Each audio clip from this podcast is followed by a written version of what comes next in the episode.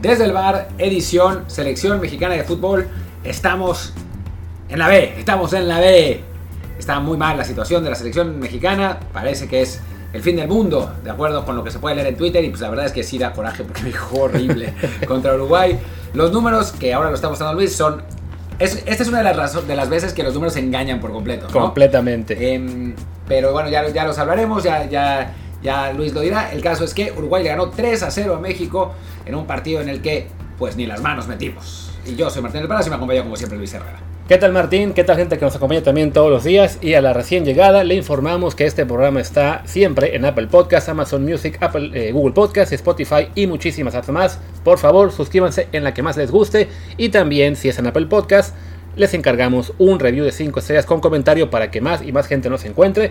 Que queremos que junio supere a mayo, que fue el nuevo mes récord. Pues ahora queremos seguir rompiendo récords todos los meses. No, no, no queremos parar, eh, sobre todo ahora que pues con la fiebre de de selección, de Checo Pérez, de todo lo que hay en el deporte mexicano. La cosa pinta muy bien, así que bueno, de ustedes depende que sigamos creciendo. Y también para eso el canal de Telegram, arroba desde el bar POD, donde por ejemplo anoche pasamos el partido de la selección en calidad HD incluso. HD y sin, sin problemas como en Tulón, ¿no? En Tulón tuvimos mil broncas. O sea, hubo el, el, stream, el stream en sí falló un par de veces, pero bueno, la gente que aguantó los 30 segundos que tardó en regresar, no se lo perdió.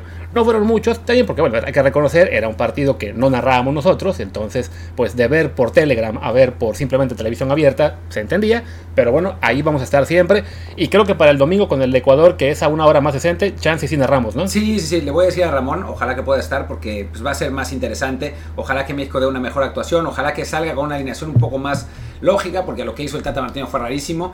Em, y bueno, yo creo que sí, porque va a sentir la presión después del, del resultado. Y bueno, pues quiero darle exclusiva de que Aldo Rocha, sí, Aldo Rocha, no va a estar tampoco en el partido contra Ecuador. No lo convocó el Tata. ¿Qué se le va a hacer con el pobre Aldo Rocha? Ya de Aldo Rocha platiqué yo un rato en el matutino, que si quieren pueden escuchar después de este programa. Y bueno, también ahorita Martín eh, comentaremos algo al respecto. Por lo pronto, pues sí, hablemos un poco del juego en sí. Como decía Martín, los números son extremadamente engañosos. Porque según los números, por ejemplo, en el primer tiempo México tuvo más posesión, este, casi mismo número de remates y remates a puerta, también en ataques y ataques peligrosos, todo muy parejo. En general, en todo el partido, al menos según los números, fue parejísimo. 50-50 en posesión, 10 y 10 en remates, en ataques peligrosos, 37 de México, 43 de Uruguay. O sea, una igualdad que pues en el marcador de plano y además en las sensaciones que dejó el partido no está por ninguna parte. Estoy tratando de buscar los expected goals del México-Uruguay, a ver si están en, algún lado. No, no los encuentro. A búscalos tú en lo que en lo que yo hablo. Sí, la verdad es que no, la, selección mexicana, eh, o sea, el primer tiempo pues yo no me acuerdo una, una jugada clara de la selección. El tiro mordido de Raúl Jiménez fue en el segundo, ¿no? No, fue, al, final del primer tiempo. Al final del primero. Eh, pero pues esa fue la más clara de la selección mexicana. Era llegada tras llegada de Uruguay. La verdad es que supongo que los cuatro tiros que dice. Ah, me acuerdo un tiro de Héctor Herrera que se fue. No, no Héctor Herrera. De Alexis Vega que se fue al completamente carajo. Pues eso lo deben contar como un remate. Sí, la verdad no tengo muy claro que cuentan como remate. Y pues sí, México tuvo más posesión, pero pues es la, típica posesión de la selección mexicana que no sirve para nada. Y Uruguay con mucho más, mucho más claro lo que quería hacer. Lo que es francamente preocupante porque Diego Alonso acaba de llegar. Claro. O sea, no, no es que, o sea, México ha tenido eh, tres años de proceso y a final de cuentas debería tener las cosas más claras. Y sí, entiendo que que Tata Martino quiso improvisar, quiso jugar con línea de 3 para ver cómo funcionaba. Era, son, estos son los momentos para, para jugar, para hacer ese tipo de experimentos, pero pues la verdad sí salió bien mal. Sí, no, francamente, eh, creo que a mí no me preocupa tanto el tema ese de que, ay, es que ¿por qué está probando con línea 3 ahora? Pues es que era el momento para hacerlo, sobre todo ante un rival como Uruguay, era una buena prueba para ver si era una buena idea o no, sobre todo contra Argentina. Creo que ya nos quedó muy claro que no es una buena idea. No sé si lo va a seguir intentando, pero lo había hecho contra Canadá en Nations League el año pasado, o, en algún partido, no recuerdo cuál fue. Este, este fue el segundo intento. Esta vez no funcionó, lo tuvo que cambiar en el segundo tiempo ya con el tercer gol. Pero bueno, ese tipo de cosas para mí no es tan grave, ¿no? O sea, sí eh, creo que o sea, ya hemos vivido esto muchísimas veces de que la selección sufre en el año previo al mundial, tiene malos amistosos, le meten una goleada por aquí y por allá y al final acaba jugando bien. Esa parte no es tan grave El problema sí es que en este caso al menos no se ve por dónde, ¿no? O sea, sí es un equipo en el cual eh, hay hay puestos en los cuales de plano ninguna variante funciona, hay otros en los cuales este, están jugando los mejores y quieren llamar a otros porque les fue bien en la liga, una cosa rarísima. Lo que me justo ahora veía lo que es el, dato de los goles a balón parado, que bueno, este es un dato viejo, pero en general es una selección muy frágil a balón parado comparado con lo que era hace un ciclo. Entonces, hay muy pocos eh, factores que nos hagan pensar se puede corregir, aunque se puede, hay que decirlo también. Sí, se puede, se puede corregir, supongo. Eh, lo de los goles a balón parado era un, dato de hace un año, pero igual es una locura ese, ese, dato. 23% de los goles que ha recibido México son a balón parado. Es, es realmente una locura. Y dice, dice Statistics que la de Osorio era 11% y me parece generoso. ¿eh? Yo me acuerdo de tres goles recibidos de, de, de, México, pero bueno, tal vez cuenten los penales y entonces con eso ya, ya equilibramos, ¿no? Pero bueno, la realidad es que la selección no está jugando bien y no, eso no se ve muy claro, ¿no? El Tata Martino sí ha intentado, porque la realidad es que, o sea, lo criticamos mucho por estar anquilosado por, con los mismos jugadores y el 4-3-3. La, verdad es que últimamente ha intentado, intentó con un 4-2-3-1 varias veces, con, con este 5-2-3 que habíamos anticipado nosotros. Yo lo que no había anticipado es que jugar a Talavera en lugar de Ochoa. Em, lo de Johan, Johan está se lesionó en el entrenamiento, entonces por eso quedó quedó eh, Angulo, que con eso sepultó sus aspiraciones sí. al Mundial después de ese partido. Lo dejó bastante claro. Em, después... Ah, que te interrumpo entonces, ahora que mencionas Angulo, porque sirve también viene cuento de todo este drama con Aldo Rocha. O sea, Aldo Rocha ahora mismo, y lo mencioné en el matutino, sí, es el jugador que lo hizo muy bien en la liga, tuvo un gran torneo, fue vital para que el Atlas fuera bicampeón, lo que ustedes quieran. Jesús Angulo hace cuatro meses era el mejor central de la Liga MX, había sido una maravilla, todo el mundo lo quería ya para la selección, que jugara en lugar de las divas y de los otros jóvenes, se fue a Tigres, no le fue tan mal en Tigres tampoco, no, no es que tuviera un mal torneo, le toca jugar en selección contra un equipo de categoría A como Uruguay y le pasan por encima. O sea, Angulo es el espejo en el que tendrían que ver algunos a Rocha eh, si lo llaman a la selección ahora mismo. O sea, no, no, la gente quiere creer que es que está en gran momento y seguramente va a ser mejor que los que están jugando ahora. Ojo, por yo sí quisiera que lo llamaran, aunque sea para que esté ahí una prueba, pero no esperaría que le vaya mucho mejor de lo que le fue Angulo ayer. Yo esperaría que lo llamaran para que dejen de joder. Sí. O sea, esa, esa es la realidad, ¿no? O sea, ya cuando hasta Andrés Vaca empieza a decir que que tiene que ir Aldo Rocha, es como, bueno, ya nos volvimos locos, ¿no? Porque no es, no es que sea un fan desaforado, sino un periodista que más o menos sabe, ¿no? Entonces, eh, pues sí, estamos, nos estamos viendo locos, ¿no? Y, pensar que este partido se perdió porque no estaba Aldo Rocha en la cancha es un absoluto despropósito, porque además ni siquiera había sido titular. Claro. O sea, está ahí Edson Álvarez, está ahí Eric Gutiérrez, o sea, no, no, no tiene ningún sentido, ¿no?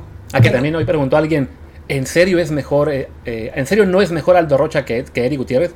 pues no, no lo es. Alguien preguntó eso. Bueno, es que te digo, pregunta cualquier cosa, ¿no? Creo que, es, creo que es alguien que, fue, que es pariente de tu gran amigo, además.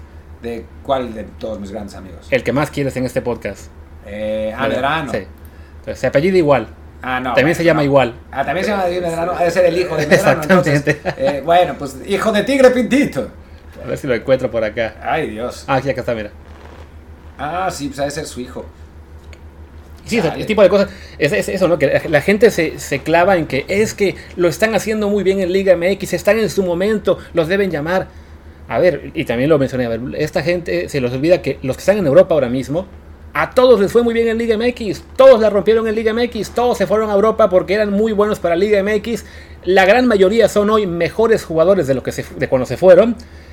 Y por alguna razón creemos de que, ah, bueno, el Tata no le saca jugo a estos eh, europeos divas infladas. Pero a este jugador que en Liga MX lo hace muy bien, a este seguro que sí. No, bueno, y abajo en, las respuestas de este, de este tweet tan brillante hay una de las, de las, de las pendejadas más grandes que se repite, ¿no? Que dice, una de las selecciones mexicanas que jugó mejor fue la de Francia 98 y todos eran jugadores de la Liga Mexicana. Sigan despreciando a los jugadores mexicanos de la Liga local. Eso es de un nivel de desconocimiento y estupidez que ni siquiera vale la pena eh, mencionarlo, pero lo haré de cualquier modo por una última vez. En esos tiempos no había ley Bosman. Todos los equipos tenían jugadores en la, liga local. No es, que, no es como ahora que el talento se reparte, pues esencialmente en, los, las ligas principales europeas, que la diferencia económica es brutal y por eso vemos que en el Mundial de Clubes se ríen del campeón sudamericano, ¿no? O sea, le ganan jugando medio gas. Es, o sea, quien dice esas cosas no tiene puta idea. Esa es la realidad. Y desafortunadamente algunos de esos trabajan en medios todavía. O sea, es como el caso de que, o sea, el- también la, gente que dice, no, es que a ver, nos dijeron que exportar iba a ser la panacea. No, a ver, nadie les dijo eso. Exportar es necesario y lo sigue siendo, pero como dice Martín, la ley Bosman lo cambió todo. No basta con exportar un jugador o dos al año y que, o que se vayan tres, pero regrese uno, o se vayan dos, pero uno se va a la MLS y luego otro quiere jugar en Tigres o Monterrey. No, o sea, hacen falta muchos más, ¿no? El caso más claro es Brasil. Brasil en 94, me puse a ver hace rato la lista porque tenía igual gente comentándome eso. En 94, que fue la primera, el primer mundial en el cual México tuvo esta, este arranque de ciclo de siempre octavos, ese equipo tenía únicamente 10 de 22 jugadores en Europa, tenía incluso uno en Japón, y de los 10 europeos, apenas la mitad estaba en equipos top.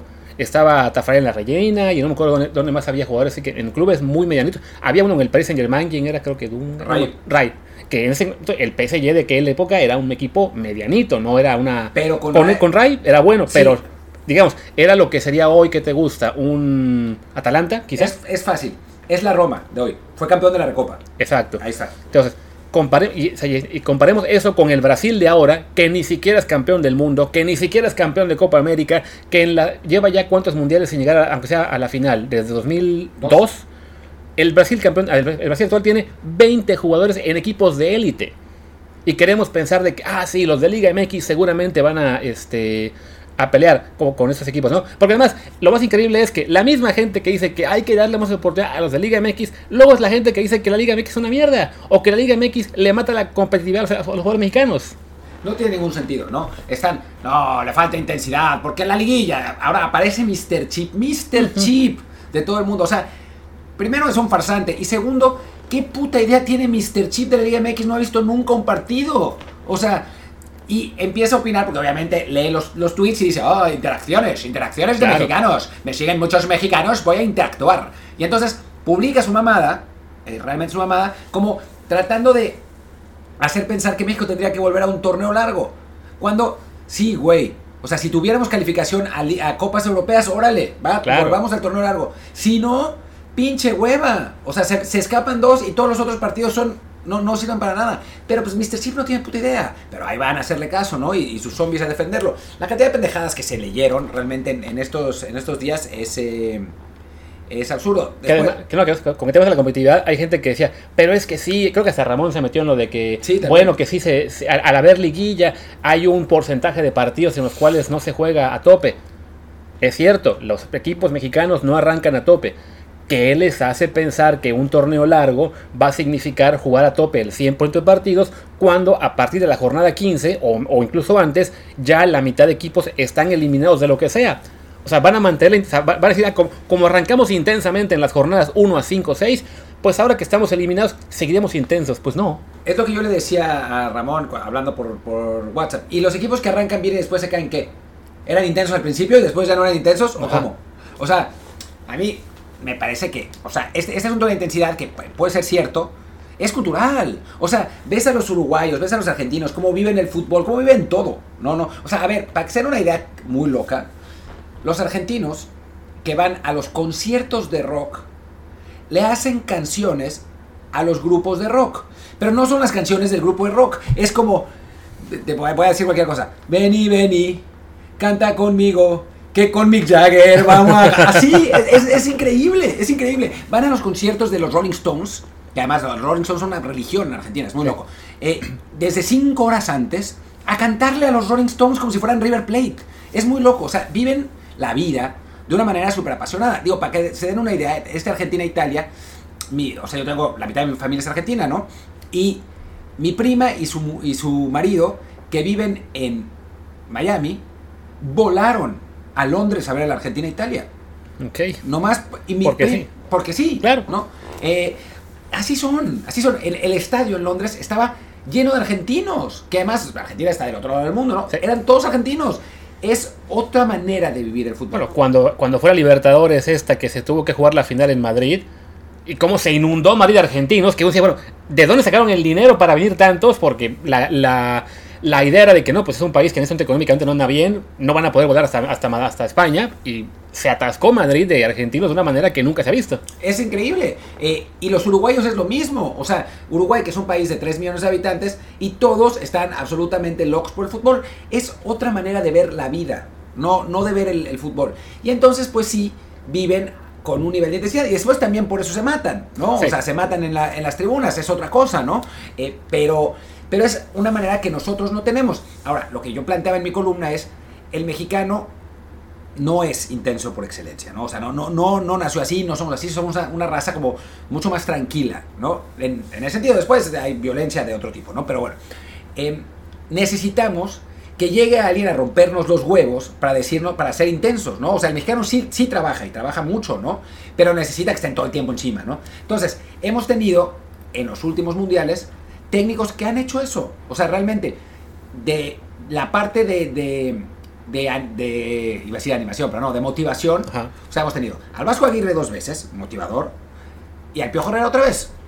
O sea, ahí están los tres, ¿no? Y después hemos tenido a los que guían con el ejemplo y que, los, a- que hacen pensar, quién sabe si es cierto, ¿no? Pero hacen pensar a sus jugadores que son genios. Y esos son Ricardo Lavolpe y Ricardo Osorio. Y Juan Carlos Osorio, perdón. O sea, Lavolpe, pues ya sabemos que tiene un culto, de todos sus jugadores lo aman, sus exjugadores.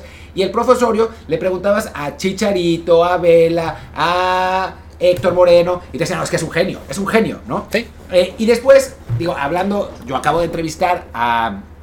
Este está bueno. A, a Memo Ochoa y a, y a Andrés Guardado.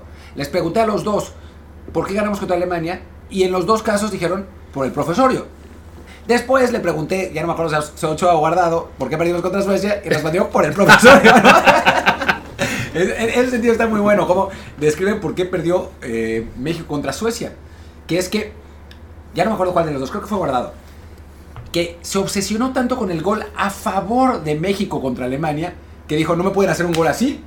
Y entonces contra Suecia, en lugar de poner a los laterales abiertos, decidió cerrarlos. Ya. O sea, nosotros que pensamos que salió igual, a jugar igual y que se traicionó, no se traicionó por eso. Se traicionó porque puso los mismos hombres, pero cambió completamente lo que, la idea de lo que, lo que tenía que jugar. Esto es lo, que- lo acabo de aprender. Claro. ¿eh? Y es, a, la- a lo Pep Guardiola con Cancelo, dijo, "Pues voy a cerrar a los laterales, chingue su madre. Y entonces nos hicieron polvo. No, o sea, Sí. No, no sabía cómo jugar, se estaban chocando los laterales con Vela. Y eso me lo dijeron los dos, además, que se chocaban los laterales con Vela. Digo, los, em, los interiores con Vela, porque estaban todos ahí hechos un desmadre. Lo más grave para mí, digo, ya cerrando esto, es que no haya cambiado al medio tiempo, porque al medio tiempo seguía 0-0 y, y estábamos jugando fatal. Y se mantuvo así. Pero Sí. bueno, el caso es que, digo, inspiran a los jugadores porque los creen genios, ¿no? Sí. Con el Tata, el problema es que no es ni motivador. O sea, cuando escuchas a los jugadores hablar del Tata Martino, salvo Antuna, que lo ama por obvias razones, Claro. eh, no es motivador y no es genio. Nadie dice, no, el, el Tata Martino es un genio del fútbol. Dicen, trabaja bien. Pero bueno, pues yo también trabajo bien. O sea, intento lo que, hacer lo que pueda. Y es eso, ¿no? Que con Tata Martino uno no sabe muy bien qué es lo que le aporta de, de- de- como plus a la selección, ¿no? Es, es, lo que dices, ¿no? No es un gran motivador, no es un gran estratega, no es su, su palmarés, aunque nos parecía muy atractivo cuando llegó al ser un ex técnico de la selección argentina, del de, Barcelona, de Paraguay, pues tampoco incluye muchas victorias en, en cuanto a títulos, porque bueno, se quedó con muchos subcampeonatos, entonces no, no vemos con qué está inspirando a los jugadores de la selección mexicana para, pues, para dar la mejor versión de sí mismos, ¿no? Además, que es algo que con la selección mexicana suele pasar, ¿no? Es un equipo, así ha sido muchos mundiales, cuya suma de las partes acaba siendo mayor, ¿no? O sea, de algún modo, técnicos como Osorio, como el Piojo, incluso Aguirre en algún momento, eh, terminaban eh, viendo, en o sea, ve- veías en la cancha un equipo que tú dices, ok, ¿de dónde salió este equipo? No, O sea, no- no- no tenemos jugadores tan buenos, pero le estamos haciendo un partidazo a Alemania, a Argentina, a Brasil, a quien ustedes quieran. Con el Tata hace muchísimo que no vemos un partido, o creo que nunca, quizá en el primer año, en el que pensamos, Holanda el de Holanda, claro, el de Holanda en Amsterdam, que era un amistoso además, eh, en el que digamos, ok, se está viendo una, una idea clara de qué se quiere hacer, eh, se está potenciando a los mejores jugadores, eh, la verdad es que él sí parece un poco rebasado, Digo, quizás su idea es, está muy pensada de aquí al Mundial y, y, y en el Mundial todo hará clic, pero por lo pronto la verdad es que no, no lo vemos. No, no lo vemos. O sea, ojalá tenga un gran plan. Yo lo que he hablado con los jugadores nadie me ha dicho, ¿no? Sí. O sea, con, con Osorio, sí me contaban, está preparando el partido contra Alemania como si fuera el, el partido más importante de su vida. Y lo era y lo preparó. Así, Sí. ¿no? O sea, en el caso de, de Tata, pues sí, quién sabe. O sea, está, está complicado eso, lo que dices. ¿Qué le aporta a la selección eh, Gerardo Martino? Pues no sé, ¿no? O sea, yo tengo la impresión, y esto no va a pasar, ¿eh? pero tengo la impresión de que si mañana corren a Martino y traen a Marcelo Bielsa, Ujú. que no creo que Bielsa aceptara tomar una selección en estas circunstancias, ¿eh? Ya. Va- vamos a empezar.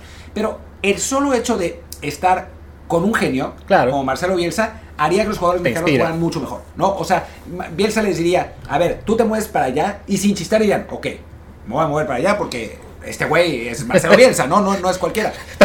Ser, pero señor, esa es la salida. Sí, Rodolfo, tú para allá. Bueno, ya me libré de Pizarro, vamos a ganar el mundial ahora. sí, carajo. Y después esa es la otra, la otra. Los putos cambios. Sí. O sea, la selección salió como salió, ¿no? Y después, cuando los cambios son el Piojo Alvarado, que había jugado bien contra Nigeria, pero bueno, pues esa Nigeria no es este Uruguay. Beltrán, what? Después Gallardo Moratea, que sí lo entendí. todavía se entiende, ese sí. ese sí lo entendí. Y después Héctor Herrera, que en teoría tendría que haber entrado bien y entró, quién sabe cómo, Que igual, ya el tercero, o sea, Sí, ya. ya. no pero ya- poco cae el cuarto por su culpa. Sí, sí. ¿eh? Y después lo de Pizarro, what? O sea, es como, bueno, ya perdimos 3-0, voy a meter a... Ro- Así, ya me imagino a, a- a Tata Martino, así diciendo a los de la banca, vamos perdiendo 3-0. Es hora de meter al arma secreta. Rodolfo, vení. Sí, no, no, es que fue, o sea, son, son cambios, la verdad, que no inspiran mucho. Digo, no es que haya dejado en la banca demasiadas opciones, pero bueno, estaba por ahí Santi. Orbelín, Santi, eh, y quién más, bueno, Luis Romo, que no anda bien, Israel Reyes. Guardado. Y a Lainez lo dejó en la tribuna, punto. Lo de Lainez que, de- que no se tiene que que- que lo, lo tiene en ese grupo como que de repente, si lo convoca, lo va a usar, pero es como de, no, pero hoy no, hoy, hoy es que se queda en tribuna. ¿Y me puedes explicar lo de Antuna? Yo creo que lo que es que Antuna, recordemos que tenía, tuvo ese gran arranque de, de torneo con Cruz Azul y se vino abajo. Pero lo metió en los últimos partidos de, de, de eliminatorias y Claro. lo hizo bien. Sí, y luego se vino abajo con su club y ya lo borró. Que es, es, par- es en parte eso que decimos con, con jugadores tipo Rocha o Alan Mozo o Bigón, ¿no? No se puede, o sea, para nivel selección no se puede vivir de momentos. Tío, y, y hay que reconocer que Antuna había hecho más méritos con selección, al menos porque bueno, lo había considerado todo el proceso y era un momento en que estaba muy bien con Cruz Azul, pero sí, se cayó y ahora no lo tiene muy considerado. A fin de cuentas sabemos que en ese puesto pues son Corona, Vega y, y, y Chucky los tres principales. Entonces no me extraña tanto que Antuna no tenga tantas oportunidades. Pero sí, la verdad es que los cambios de ayer tampoco inspiran mucho. Tío, yo, yo, yo, yo quiero pensar que el, el tema este del parado que fue el 5-2-3 no vuelve. O sea, la- la- fue, fue un desastre tan estrepitoso que, que no hay razón para que diga, bueno, otra vez vamos a insistir. No, o sea, es con la pena, no funcionó, volvamos a línea de 4. Jesús Angulo, ve allá con Rodolfo también, acompáñalo, que, asegúrate de que se vaya, tú cierra la puerta bien por fuera, porque... tío, Pero yo creo que va, que va a dejar a, a, a Pizarro. Yo creo que Pizarro se va a quedar. yo, yo creo que lo, que lo termina bajando porque Pizarro pues, no, no ha dado el... Pero ¿no viste lo que dijo en el partido anterior? Después del Ah, que son los anterior? mejores, ¿no? Que había sido, que gracias a él se había jugado tan bien contra Nigeria los primeros 30 minutos. Fue así de what? Después lo sacó. Sí. ¿no? O sea, que eso también dices, bueno, pues, si fue tan bueno, ¿por qué lo sacó? Pero, pero bueno, no sé, está haciendo cosas muy raras este güey, la verdad. Sí, no, y, después del partidazo de Santi Jiménez y perdiendo 3-0, pues mételo. Claro. O sea, por ahí te puede prender una y, y mantener su, su nivel de confianza, sobre todo que Raúl no da una. O sea, mételo. ¿Qué, qué tienes que perder? ¿no? Sí. En lugar de despreciar el pinche cambio de Pizarro. Claro, bueno, que, oye, que ya que mencionas lo de Santi y lo de Raúl Jiménez, lo que es las filias y fobias de, de la afición, de que está todo el mundo peleándose por Aldo Rocha, cuyo lugar en selección sería el que ocupa Edson Álvarez, o sea que lo llamen o no lo llamen, no va a jugar. Y tenemos un maldito boquete en la delantera con el 9 que no tenemos. Y la mitad de la gente o más no quiere hablar de la alternativa que está ahí esperando, que es Chicha. A ver, yo ya les, les- les di la primicia de Chicha Claro. la otra vez, ¿no? O sea, Chicha va a volver. O sea, bueno, si la conversación con Martino, eh, la próxima bien, que claro. queda sale bien, que eso tampoco Habrá es que- hecho, habrá ¿no? que ver, ¿no? A ver si no, no, no aparece Diego Dreyfus, ¿no? Pero, pero Chicha va a volver, en principio. Digo, sí lo dijo Fernando Ceballos. Lo que también es cierto es que, como fue el partido, con Chicha o sin Chicha, nos, igual Sí. no- no- nos enchinchaban. ¿no? Pero yo creo que por lo menos la que falló Raúl en el primer tiempo, digo, no sé si Chicha la mete, pero por lo menos le pega bien. No sé, güey, le pega, le pega en la cara, le sea- pega en el poste y se mete, ¿no? De algún modo raro, pero... Sí, Y, es que además, un detalle que comentaban así con el tema de Jiménez es de que, bueno, no estamos generando mucho, no le están llegando balones, y eso es cierto, o sea, con o sin él, eh, no es que México genere muchas acciones de juego, de, de peligro, perdón, pero bueno, Chicha es ese tipo de delantero que por meros movimientos, por buen instinto, deja en mejor perspectiva a los extremos, a los interiores, de ok, vamos a lanzar el pase porque este cuate va a llegar, ¿no? Raúl en este momento no es que sus movimientos o algo esté diciendo, así, a él, a, a él lánzasela y la va a meter, ¿no? O sea, con Chicha hay por lo menos esa confianza de, ok, veo ahí un hueco, voy a lanzar el servicio, de algún modo este cabrón va a llegar. Sí, y si no, pues puede hacer lo que hace también Pulisic con el Chelsea, ¿no? Gritarle, Raúl, métela", y Raúl la mete. No, hablando en serio, em, tú lo dijiste en, en Twitter y fue curioso porque yo lo hubiera publicado si hubiera estado despierto a la hora del partido, porque Ya. lo vi después. Porque fue algo que me dijo un seleccionado, ahora, ahora que estoy en la concentración. Me dijo, por lo menos que lo llamen para presionar a Raúl. Claro. Porque Raúl en este momento no tiene competencia. Entonces, digo, obviamente él debe estar desesperado porque no, no mete gol. Y, y me lo dijo, lo, Sí. lo entrevisté y me dice, ojalá que sea pronto el que, que corte la racha. Porque dijo, la racha se va a acabar tarde, tarde o temprano. Y dijo, iba a decir eso. Dijo, la, la racha va a acabar tarde. No, ojalá que sea temprano, temprano, la claro. racha va a acabar Sí, temprano. no, Eh, y, y esa presión, el tener a, a un rival que te pueda comprometer el tema de minutos, ayuda. O sea, yo, yo creo que Raúl Jiménez, o sea, si, si logra eso, romper esa mala racha y logra romperla ya sea ahora en el partido que sigue o en agosto o septiembre, octubre, con que la rompa antes de que llegue el Mundial, va a jugar el Mundial, tiene que ser el nuevo titular, eso nadie lo discute. Pero en este momento tener como competencia a Funes Mori, a Henry Martín, a Santiago Jiménez, pues no le genera presión, o sea, no, no son tipos que le puedan pelear el puesto. Chicharito sí le puede llegar a esa, esa presión, sí puede, digamos que mentalmente desbloquear algo en, en- el instinto de Raúl Jiménez, en la, en la presión por hacerlo mejor, que ayude, ¿no? Entonces, y, y si no, y si no lo hace, por lo menos, pues sí, tenemos ahí a un delantero como Chicha que, siendo a lo mejor ahora, eh, si bien nos va el 75% de lo que fue en su mejor momento, ya con eso sería mucho más de lo que son Henry Martín, Funes Mori o la versión joven Santiago Jiménez.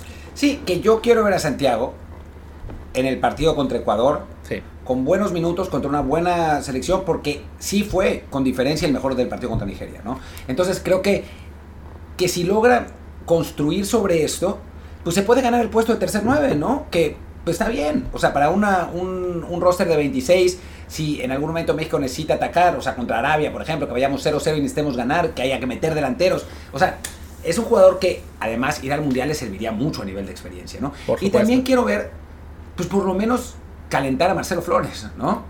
O sea, que hay rumores de que, de que el Tata está enojado con el papá de Marcelo Flores porque no, lo deja, no le deja ni un minuto. Sí, lo- lo- lo- los estaba leyendo por ahí. Yo diría que no me sorprenden esos rumores. Eh, no puedo, no puedo afirmarlo ni desmentirlo, pero no me sorprende. Eh, pero bueno, el caso es que ya lo llamó. por lo menos úsalo. Lo sacó la banca en el partido anterior. Algo Pero, pero no, no en este, sino en el Sí, anterior sí, el de Nigeria. pero no, no, no, fue uno de los pocos que no calentó, calentaron todos los demás. Entonces, pues vamos a ver qué hace en el partido contra Ecuador. Ecuador. A ver cómo, cómo, cómo, y después recordemos que tenemos dos o tres partidos de Nations League. Dos, son dos, Jamaica y Surinam. Digo que seguramente ahí sí va a estar mínimo en la banca y jugará algunos, si no es que los dos. Pero sí, sería bueno verlo, aunque sea unos minutos en, en uno de los tres partidos, digamos, del verdadero equipo A, ¿no? Sobre todo, si ya Pizarro tuvo en los dos en los partidos acti- actividad, caramba, dale un poquito al pobre de Marcelo. Y aunque, insistamos, lo de Marcelo es más pensando en el futuro que en que te pueda aportar algo eh, en el mundial. Si lo pudiera hacer, fabuloso, pero ahora mismo lo más seguro es que si va al mundial, va como jugador número 26 a empaparse de la experiencia y poco más. Sí, y vamos a verlo en la, Nations, en la Nations League, ¿no? Ahí sí va a jugar Marcelo. No creo que vaya a ser titular, pero creo que va a jugar buenos minutos. Y lo vamos a ver, ¿no? Ahí, ahí sí creo que, que va a ser interesante. Bueno, creo que ya no tenemos mucho más que decir, ¿no? Bueno, podemos hablar un poquito de lo que fue la sub-21. Ah, antes, hicimos- de eso, antes de eso, simplemente para cerrar, no dijimos lo de Talavera y Ochoa, ¿no? ¿qué Creo que nada más leímos el tweet, pero Ah, no, sí, bueno, no, no, vi- no vimos un tweet muy sí. divertido como de este, todos criticando a Ochoa, la coladera, que no juegue, le dan la oportunidad a Cota y a Talavera y los dos la cagan en sus partidos. Es una locura, sí. Y la verdad es que tanto que se quejan, tanto que se quejan, y pues no hay otra, ¿no? Sí. O sea, está claro. Y porque los porteros jóvenes no están todavía para eso, y tienes un tipo que te ha rendido en los dos mundiales que ha jugado al máximo nivel y que cada vez que juega con la selección juega bien, ¿para qué andarlo discutiendo? Hay, hay como prioridades mucho más importantes en la selección mexicana en este momento que el portero, pero aún así seguimos chingando. Como este moped que pone Ochoa slash Talavera, que no, no, yo no sé quién es. Eh, De hecho, su, su, su arroba es un tal, no vamos a decir el nombre, pero no. bueno.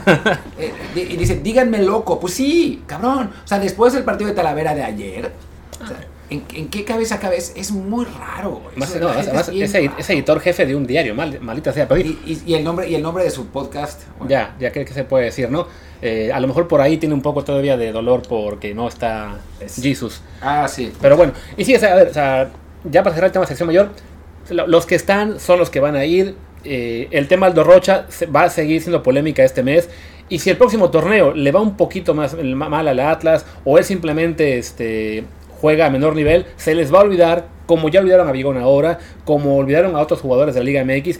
Porque sí, lo que importa es el ponerse con el tema de que la moda y es que este jugador va en un mejor momento. Insistimos, la selección no es para jugadores de momentos. Por supuesto, cuando el momento dura más de un año, es otra cosa. Y es una pena que el de Aldo eh, llegara tan tarde en el proceso. Y también que el Tata no fuera lo suficiente vivo para decir, si no, si no el Tata, por lo menos Torrado, quien fuera que le dijera, ¿sabes qué? Es un grupo de 38 jugadores, hazlo de 40 y mete dos del Atlas para que no estén chingando y ya, ¿no?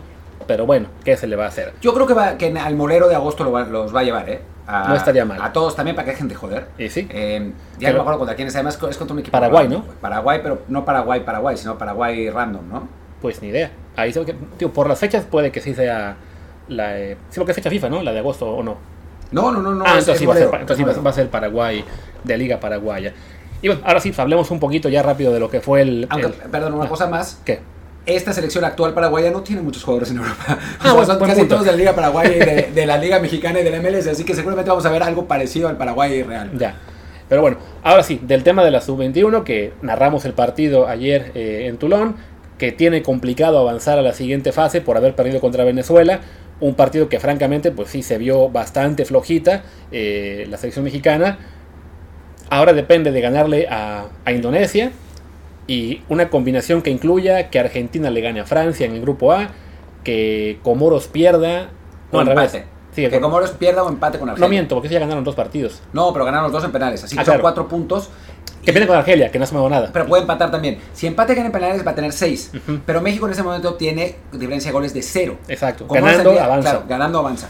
No, la clave es, creo que el, el otro grupo no nos tendría que preocupar mucho. La clave es que Argentina le gana a Francia. O que empaten y gane también Argentina en penales. Esas son las dos Es opciones. que si Comoros le gana a Argelia, Ah, sí, estamos fuera porque en el Bueno, Japón, no. Colombia, estamos casi ahí, estamos en la B. Alguno va a llegar a Algo- 6. Sí. El eh, chiste es que dependemos a de... que Sí, todavía quedan muchas combinaciones, pero el problema es ¿no? que por perder con Venezuela se comprometió mucho ya la posibilidad de avanzar a la siguiente ronda, porque además, recordemos, eh, lo- y lo hablamos en, ese- en- en el tele- en Telegram, Indonesia le hizo buen partido a Venezuela, que a su vez a nosotros nos complicó muchísimo, lo que nos ganó, pero por buenos tramos de partido era mejor Venezuela.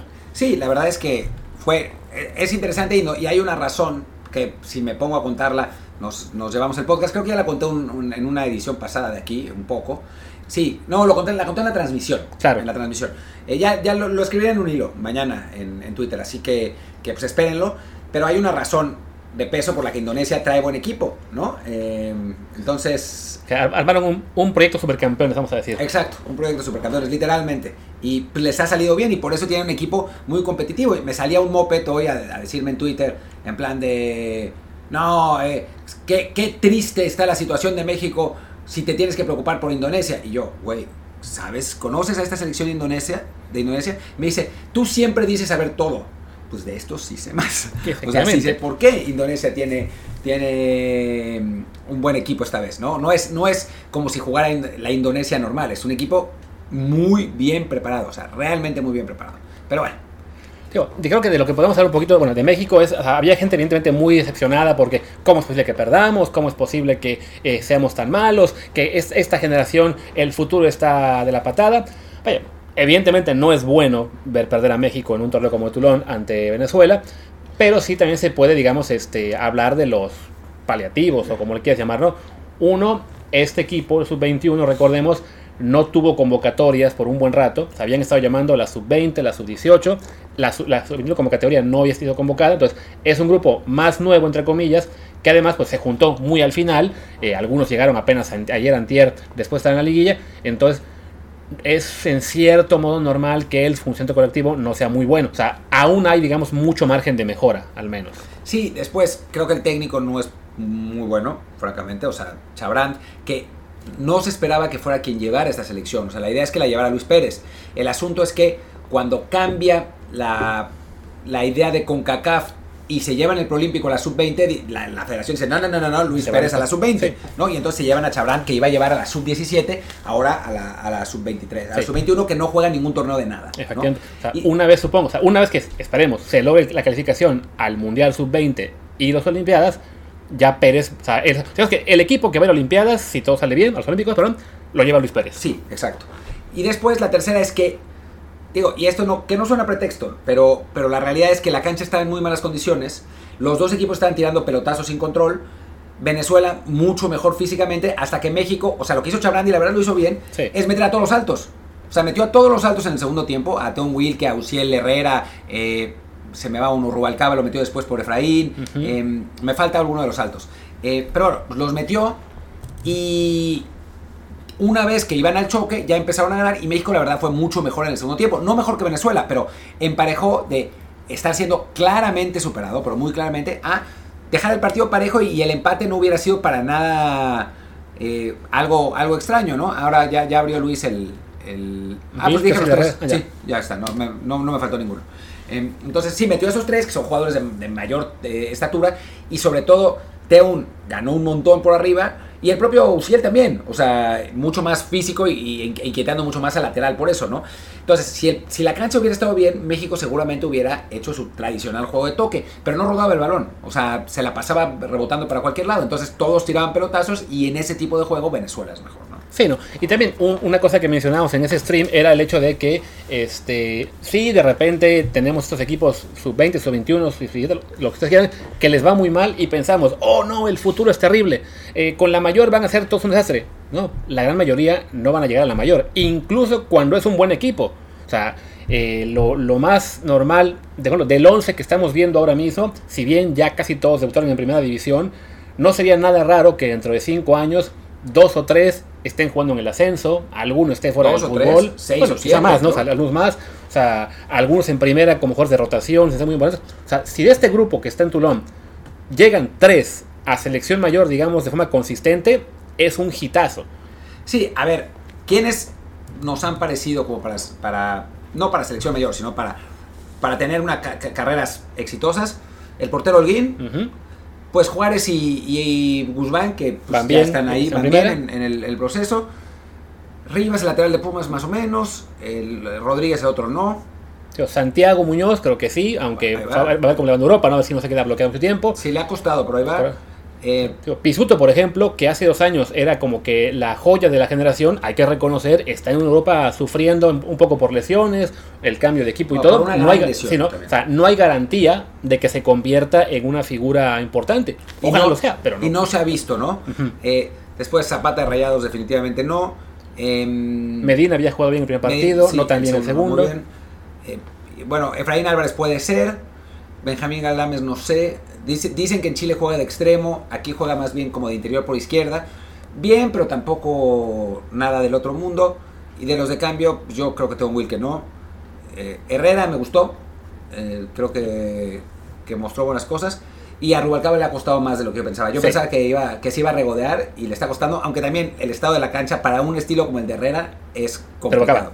De Rubalcaba, Sí, perdón. sí, es, es que- complicado. y sí, o sea, lo lo de la cancha sí era eh, realmente estrepitoso, sobre todo en el segundo tiempo. Entonces, bueno, el chiste es que no nos daría gusto, para evidentemente, que México haya eliminado en este torneo. Esperemos el domingo contra Indonesia, ver aunque sea una- un poco una mejor actuación. Pero bueno, sí, hay que también tomar un poco, pues todo con, con una pizca de sal. eh, No, no todo es un desastre, no todo es una calamidad. A veces hay razones de ser por las cuales no salen bien las cosas. Eh, veo menos eh, razón de preocuparse al menos con esta sub-21, sub-20 que lo que tenemos ahora mismo en la mayor, pero bueno, eh, ojalá que de algún modo se den las combinaciones para que sigan con vida en este torneo, a ver si nos animamos a llegar a la semifinal o a la final. Sí, ojalá, ¿no? Ojalá que, que nos- se nos den las, las combinaciones, que lleguemos a semifinales. El partido con Indonesia no va a ser fácil, aunque, aunque la gente piense que sí. Y bueno, pues ya está. ¿no? Ya está, pues vamos cerrando lo que es en teoría la última edición de podcast al menos de la semana. No hay partidos top hasta el domingo en la tarde noche, no hay gran premio, no, no, no hay finales de Champions, no hay nada, así que deberíamos poder decir gracias y volvemos el lunes. Ojalá, ojalá. Pero, Pero sí, el domingo tenemos streams con Tulón y la selección mayor. Sí, exacto.